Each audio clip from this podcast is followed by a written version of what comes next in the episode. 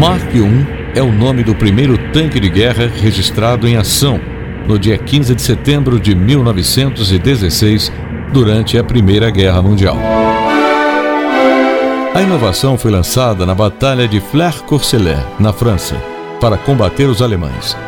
Considerado um navio terrestre, o novo veículo deveria vencer os desafios das trincheiras, oferecer maior proteção e grande poder de fogo. A ideia de criar um veículo blindado e capaz de circular por terrenos acidentados surgiu em 1914. Os ingleses montaram um comitê para cuidar do projeto.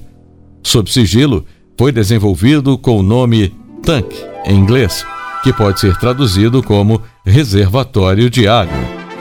Em um primeiro momento, os ingleses fabricaram 150 unidades. A metade deles era armada com canhões. A outra parte tinha metralhadoras.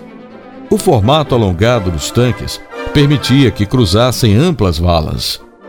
O modelo pioneiro tinha 28 toneladas e media cerca de 10 metros de comprimento por 4 de largura, com 2 metros e meio de altura. O navio terrestre podia transportar até oito combatentes. Eram necessários quatro deles só para fazer o tanque sair do lugar. Quem estava dentro do veículo precisava lidar com barulho, calor, falta de visibilidade interna, muita fumaça do motor e lentidão. A estreia na Batalha de Flers-Courcelette contou com 49 tanques. Quase metade apresentou problemas e apenas 25 avançaram na batalha.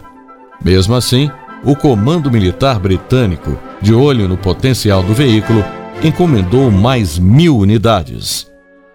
Os tanques passaram por melhorias.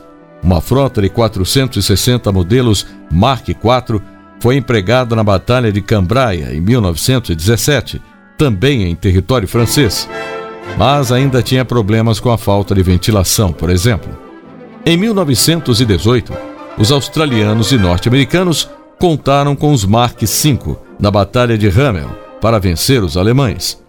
O novo tanque era mais fácil de conduzir e mais potente. Naquele ano, a produção ultrapassou a marca de 2.500 veículos. História hoje, redação Beatriz Evaristo, com sonoplastia de José Maria Pardal. Apresentação Gilson Santa Fé.